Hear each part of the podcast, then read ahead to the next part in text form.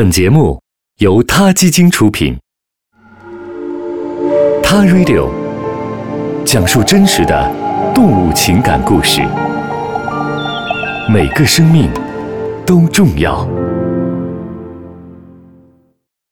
欢迎收听今天的《他 Radio》，获取每天最新节目推送，请关注《他 Radio》微信公众号，不仅有音频文字版，还有更多关于动物的精彩资讯哦。当然，如果你想和大家分享发生在你身边的真实的动物故事，可以在微信中给我们留言，欢迎与我们互动。嗨，大家好，欢迎收听 Thai Radio，我们继续来聊一聊东南亚穿山甲黑市卧底调查第二集。告别了穿山甲救护中心，萨特从菊芳国家公园开车前往河内。河内是一个吵闹而老旧的城市，满街是轰轰作响的摩托，还有戴着圆锥形帽子的老婆婆。在一位越南自然教育组织的野生动物犯罪调查员的帮助下，萨特开始寻找供应穿山甲的餐厅。一路上，他按捺不住心中的紧张感。买卖穿山甲是犯法的，他害怕别人发现他偷偷带的摄像机，也真心的不想吃穿山甲。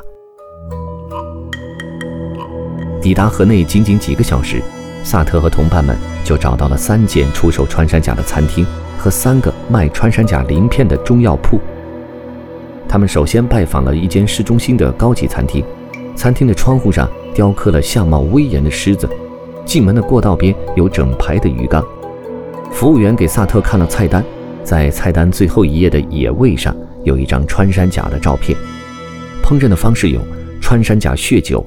蘑菇、洋葱炒穿山甲皮，生姜、毛香蒸穿山甲和穿山甲药中。如果是保守些的人，也可以吃烤穿山甲。穿山甲大概要做三十分钟。一个女服务员微笑着告诉萨特，要点就要点整只，最少五公斤，三百五十美元一公斤，那可是一千七百五十美元呀。他还解释说，厨师会把活的穿山甲带到桌子上来，当场割喉。这是为了向客人证明，他们真的是吃了活生生的濒危动物穿山甲，而不是个冒牌货。在另外一家餐馆，服务员甚至告诉萨特，吃穿山甲是合法的。萨特看到墙边郑重其事地摆放了四个玻璃瓶子，其中三个瓶子用红色天鹅绒覆盖着，瓶子都放在聚光灯之下，罐子里面漂浮着蜥蜴，还有熊掌以及眼镜蛇，然后就是穿山甲。他们被放置在米酒里面，穿山甲的舌头怪异的挂在外面。越南华盛顿公约办公室的官员说，越南政府在2013年11月颁布了新的法案，将穿山甲提升为最高级别的保护动物，禁止对任何活体或者死亡的穿山甲进行任何形式的利用、出售和占有，违者可以处两万五千美元的罚款或者七年监禁。但实际上，执法并没有那么严格，在越南和中国，人们都认为穿山甲的鳞片可以入药，穿山甲的肉是一种高档的美食，穿山甲的血是一种补药。有的人描述说，抓到一个穿山甲，就好比你有了一份午餐便当，还有了一个药箱子。正因为这样，穿山甲才被成千上万的走私和贩卖。很多人会相信这样一个传说中的药方，把穿山甲鳞片磨碎和米饭一块吃。能改善血液循环，治疗癌症。在河内的中药店，穿山甲的鳞片被装在透明的塑料袋里面，以每公斤六百美元的价格出售。在越南，购买穿山甲还是一种财富的象征。这个国家的经济在最近几年发展迅猛，人们也开始注重起自己的身份和地位。他们吃犀牛角、虎骨或者是穿山甲，来昭告天下：我们有钱了。有一个穿山甲食客甚至对萨特说。谁在乎穿山甲是不是濒危了？重点是这东西很贵，这可是一种高端的体验。全世界的所有八个种类的穿山甲都受到国际公约的保护，有两种已经极度濒危。非法买卖穿山甲的数量十分惊人，即使是最保守的估计，每年都有一万只穿山甲被非法买卖。一家动物保护组织透露，媒体报道的数字只有实际的十分之一。穿山甲两年的实际交易数量在十二万到二十四万只。为了更深入地了解穿山甲非法买卖的真相，萨特找到了 Q，一个国际组织的秘密野生动物调查员。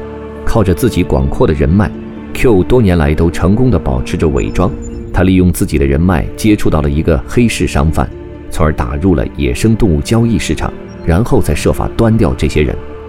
萨特恳请 Q 向他提供穿山甲走私的货源，包括穿山甲从哪儿捕猎，又怎么运送出口。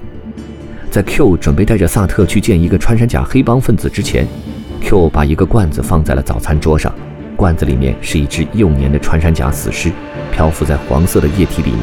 Q 说。这是他们要去见的盗猎者之一送的礼物。Q 知道萨特带了两个摄像机，要把全部见面的过程录下来。他也知道如果被发现将会发生什么。